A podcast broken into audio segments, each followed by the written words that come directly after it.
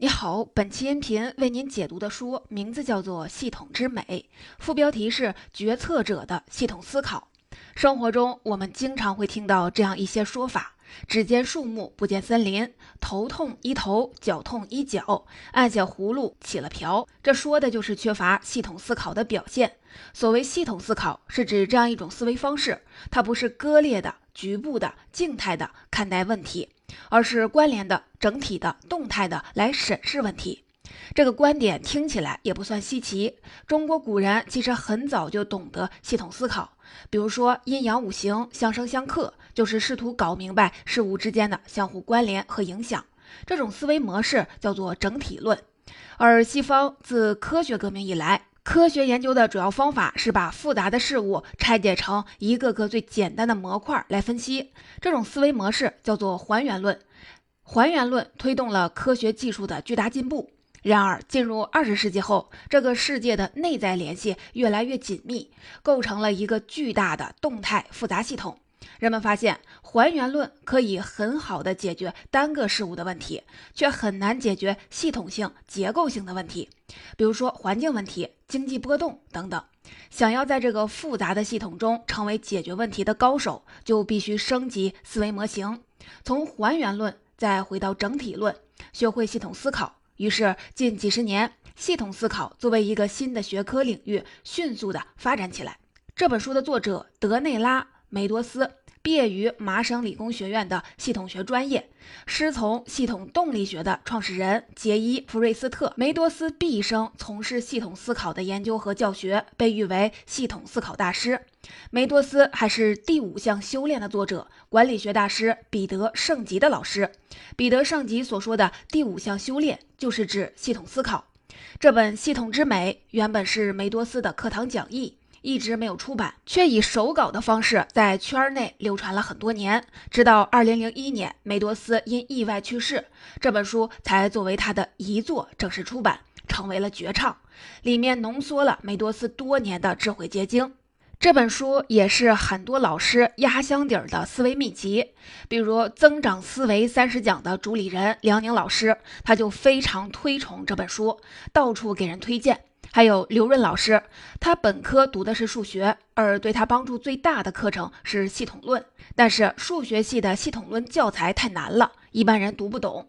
刘润老师找了一大圈，终于找到了一本介绍系统论的最佳入门书，就是这本《系统之美》。根据我的理解，要想从一个系统思考的小白变成入门级选手，至少需要攻克三大难关。第一关，了解系统的基本结构；第二关，搞清楚系统是如何变化的；第三关，认识系统变化的关键特性。下面我们就一起来攻克这三大难关。第一部分，想要了解系统的基本结构，我们来看一个著名的哲学悖论。这是罗马帝国时期一个叫普鲁塔克的哲学家提出的。他说，特修斯有一艘船，可以在海上航行几百年。船体如果有木板腐烂了，就会马上的替换掉，久而久之，这条船上所有的木板都重新的被换过了一遍。那么问题来了，这艘特修斯之船还是原来的那艘吗？哲学家们为此争论不休，有的说是，有的说不是。这个问题也被称为特修斯悖论。特修斯悖论实际上问的是一个物体是不是等于组成它的各个部分的总和呢？如果答案是肯定的，那么当船上所有木板都被更新了，这条船当然也就是新的了。但是直觉会告诉我们，不对，这条船明明还是原来的那条船啊！就像我们的身体，每隔七年所有的细胞都会更新一次，难道我就不是我了吗？还有我们的学校，学生每隔几年就换一轮，老师和校长也在换，校园也可能搬迁，但母校依然是我的母校呀。也就是说，我们凭直觉知道一个物体并不等于组成它的各个部分的简单加总。那么它到底等于什么呢？其实，如果从系统的角度出发，这个问题很好回答。无论是一艘船、一个学校，还是人的身体，都是一个系统。根据这本书的定义，系统不是一堆事物的简单集合，而是由一组相互连接的要素构成的，能够实现某个目标的整体。任何一个系统都由三种要件构成，分别是要素、连接、功能。比如特修斯之船，它的要素是一堆木板，连接就是这些木板的相对位置和铆合关系，也就是这艘船的结构，而功能就是航行。再来看一个学校，要素就是学校里的师生、建筑和教学设施，连接就是把这些要素整合在一起的关系，比如校规、校纪、教学方法、学习氛围以及师生同学关系等等。学校的功能就是传授知识、培养人才。但是，一堆沙子就不是一个系统，它只有要素，但要素之间没有固定的连接，也没有共同的目标。梅多斯说，当我们看一个系统时，往往只会注意到系统的要素，而忽略掉系统的连接和功能。实际上，对一个系统来说，要素往往是最不重要、随时可替换的。但是如果改变了系统的连接，那系统就会发生巨大的变化。比如，如果大学里不是由教授给学生打分，而是由学生给教授打分，那么大学就不再是大学，而成了商业培训机构。比连接更重要的是系统的功能。梅多斯认为，功能是决定系统行为最关键的因素。如果大学的功能不再是教书育人，而是赚钱盈利，那么大学显然也就变成了另外一种系统。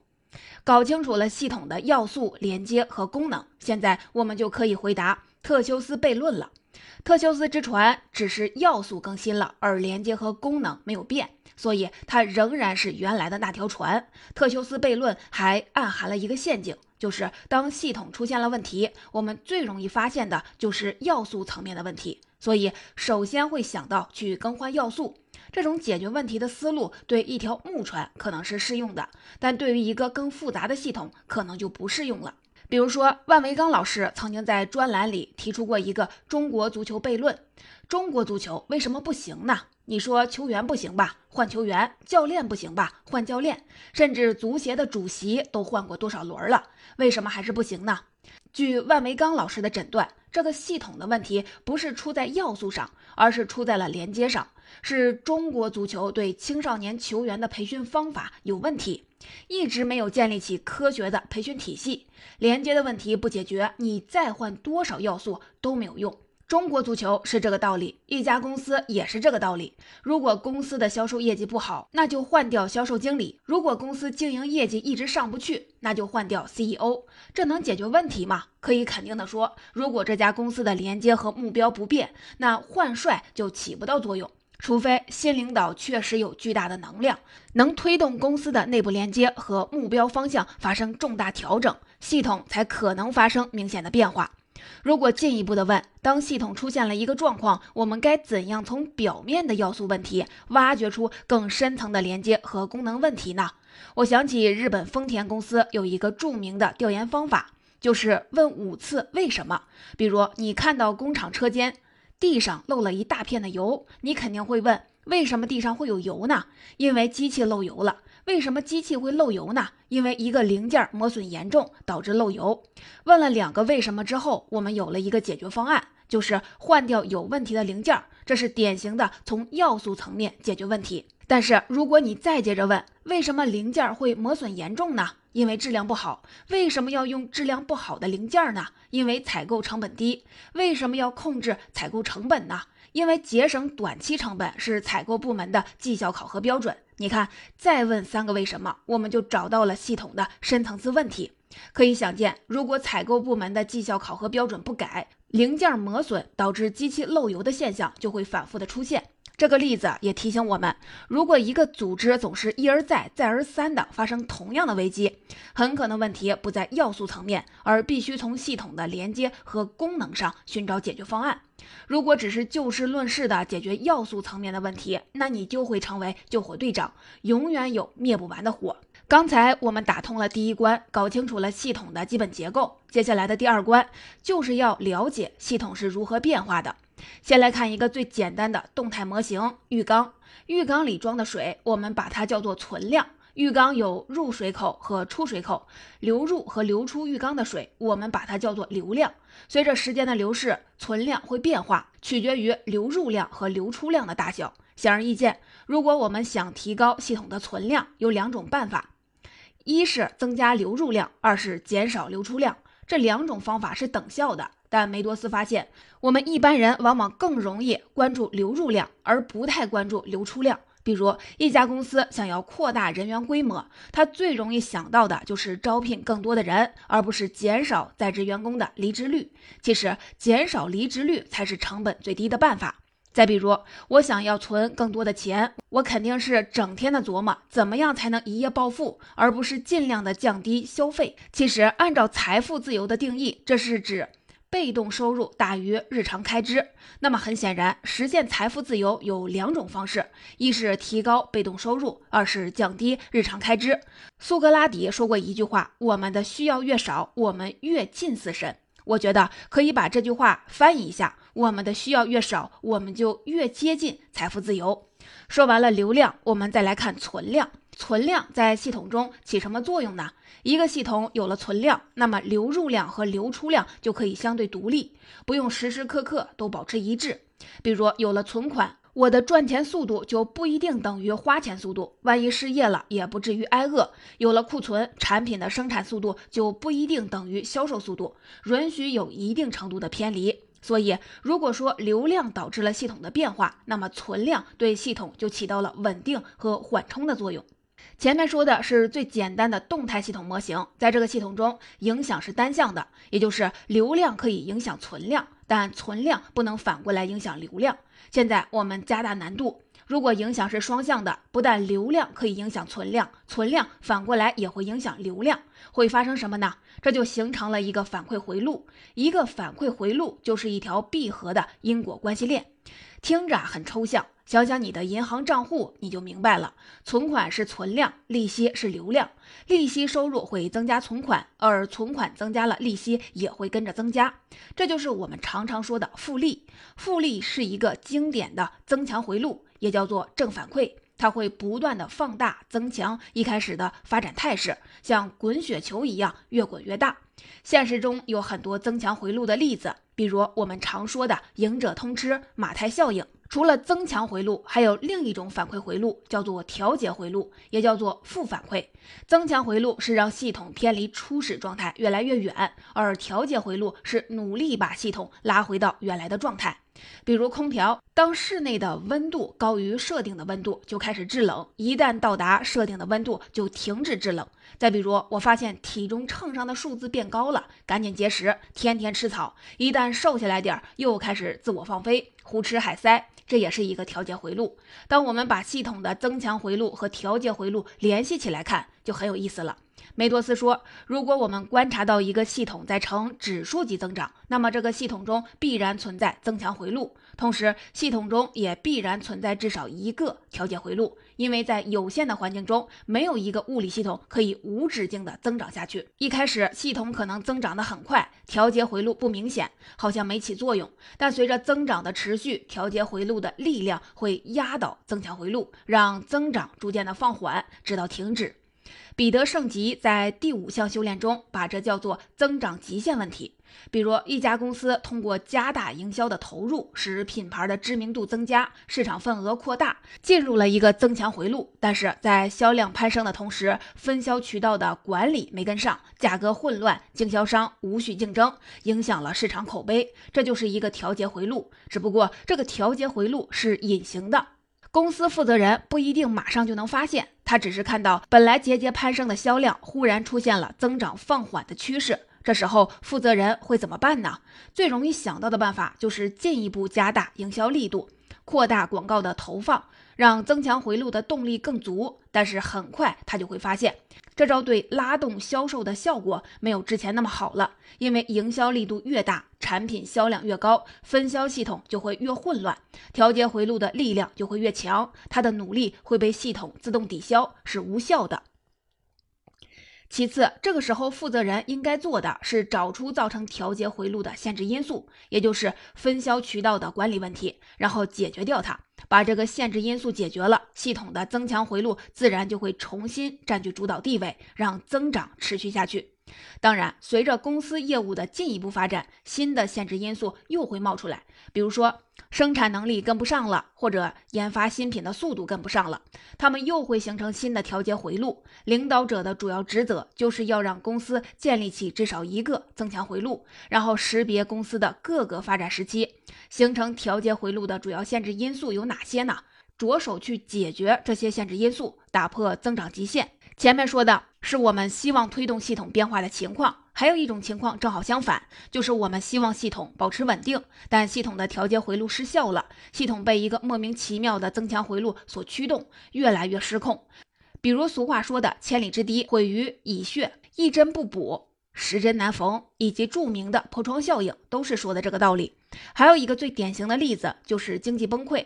在一个经济系统中，调节回路就是价格机制。当经济繁荣时，价格上涨，人们会自然而然的少消费，经济就不至于过热；而当经济萧条时，价格下跌，人们会自然而然的增加消费，经济就不至于崩溃。通过价格机制，市场这只看不见的手就好像是一个恒温器，可以把经济运行控制在一定的区间，不至于发生剧烈的波动。但有时候，价格机制这个调节回路会忽然的失灵。比如，当人们对未来预期悲观，就会减少消费，消费减少导致就业减少，于是人们对未来更加的悲观，就进一步的减少消费。这就进入了一个危险的增强回路当中，最终导致经济崩溃。在这种情况下，解决问题的着力点就不再是调节回路，而应该想办法尽快的打破增强回路的反馈循环，阻止事态恶化。比如说，遇到经济崩溃，需要政府及时出手来干预，恢复市场信心，阻断经济下滑的恶性循环。在稳定了市场信息之后，价格机制这个调节回路才能重新的发挥作用。我们已经打通了第二关，了解了系统是如何变化的，但这还不够。接下来的第三关，我们要认识系统变化的一个关键特性，就是反馈延迟。我们现在常常提到一个词，叫及时反馈。通常认为，有了及时反馈，才能够形成一个学习闭环。有了学习闭环，我们就可以采用试错法，快速的学习，快速的迭代。但是要注意，系统变化的一个关键特性，恰恰就在于它很少会给出及时反馈。系统的反馈经常是延迟的。你对系统施加一个影响，它的结果往往会在很久以后才会逐渐的显现。最典型的就是人口政策，无论是出台限制生育的政策，还是鼓励生育的政策，人口的变化趋势都要到几十年之后才能够被扭转。如果系统存在严重的反馈延迟，那么显然用试错法就不管用，还可能让问题变得更加严重。我们通过一个直观的例子来看看反馈延迟到底是怎么发生的。你住酒店时有没有遇到过这样的情况？就是淋浴喷头和热水器之间隔得很远，当你往热水方向转动水龙头，等待几秒钟，但水仍然是凉的。你以为是水龙头没搬到位，于是继续的往热水方向搬水龙头。这时候热水忽然来了，把你烫了一下。你赶紧往冷水方向搬，没有用，你又继续搬，结果过了一会儿，水又太凉了。从这个例子可以看到，对于有反馈延迟的系统，调节回路很容易操作过头，矫枉过正，从而引起系统的反复震荡。而且，系统的反馈延迟越长，你越难找到合适的平衡点。经济学诺奖得主托马斯·谢林举过一个例子：冷战期间。苏联成功发射了一颗卫星，让美国感觉到了危机，认为本国的科学家和工程师人才严重不足。于是，美国政府资助了一个人才培养计划，从高中阶段开始培养理工科人才的好苗子。问题在于，高中生需要六年才能够培养成才，也就是说，系统存在六年的反馈延迟。在这六年中，美国的理工科人才继续的严重缺乏。于是政府持续加大这个人才培养计划的规模，结果招收了过量的理工科学生。六年之后，大量的理工科毕业生找不到理想的科研工作，这大大打击了新一代年轻人的科学热情。接下来的几年中，选择就读理工科的学生大大减少。再过几年，美国又陷入了理工科人才的短缺。比如招募一批新员工，增加一条生产线，研发一个新产品，进入一个新市场，都会因为反馈延迟而出现比较大的决策偏差。事实上，整个经济系统的周期性的波动，很大程度上就是由反馈延迟引起的。如果你不了解系统的反馈延迟性，就会很容易出现误判。那么，面对反馈延迟，我们该怎么做呢？梅多斯说，应对方法有点违反直觉，就是对环境信号的反应不那么快，而应该慢一些，确认变化趋势是稳定的，再做决策，否则你就很可能反应过头了。比如说，如果你是一家啤酒的分销商，你每天的出货量有小幅的波动，一般来说，如果你发现连续三天销量上涨，你就会向供应商多下订单。但由于订单到货的延迟，库存会像淋浴水温那样上下的波动。如果你把观察期从三天变成两天，也就是说，你只要发现连续两天销量上涨，就赶紧多下订单，会如何呢？不好意思，情况不但不会好转，库存波动的幅度反而会更大。只有当你反向的操作，把观察期从三天变成六天，库存震荡才会明显的减缓，逐渐的恢复均衡。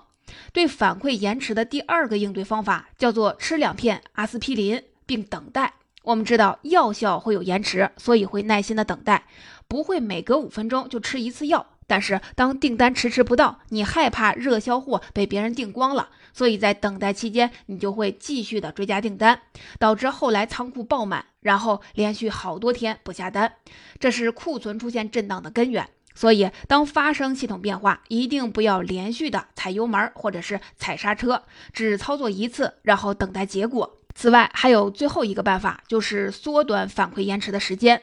日本精益制造的一个关键词叫及时生产，它的本质就是减少系统的反馈延迟。反馈延迟越短，系统的反应就会越敏捷，也就不需要大量的库存来对系统进行缓冲。如果把及时生产做到极致，就可以实现零库存。当然，不是所有的反馈延迟都可以被改变。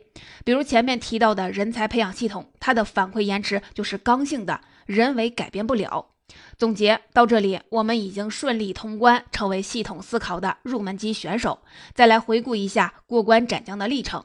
第一步，我们了解到系统由要素、连接、功能三种要件构成。其中要素最明显，但重要性最低，可以被替代；而连接和功能是隐藏的，但它们是决定系统行为的关键因素。很多时候，我们自己只是系统里的一个要素，我们的行为很大程度上是被系统所塑造的。第二步，我们理解了系统的变化是由存量、流量、增强回路、调节回路等很多个调节关系所决定的。它不是单因单果，而是多因多果；它不是线性变化，而是非线性变化。系统可能保持原状，可能加速增长，也可能忽然被打断。取决于增强回路和调节回路谁能够占主导地位。第三步，我们掌握了系统变化的一个关键特性——反馈延迟。反馈延迟要求我们不对系统的短期变化做出过激的反应，频繁的干预系统，而是应该降低反应的力度和频率，着眼于长期视角。也许越是处于一个快速变化的系统中，我们越应该提醒自己慢下来。最后，梅多斯说，他曾经天真的以为，只要努力钻研，彻底掌握了系统思考方法，不但能够练就一双洞明世事的慧眼，还能够通过调节各种杠杆，推动系统按我们期望的方向去发展。但在研究系统几十年之后，他发现这两个目标都不可能实现。动态复杂系统的行为是不可能被预测和被控制的。我们能够做的是尽可能的去倾听系统，理解系统，顺应它的特性，跟上它的节拍，然后优雅的与系统共舞。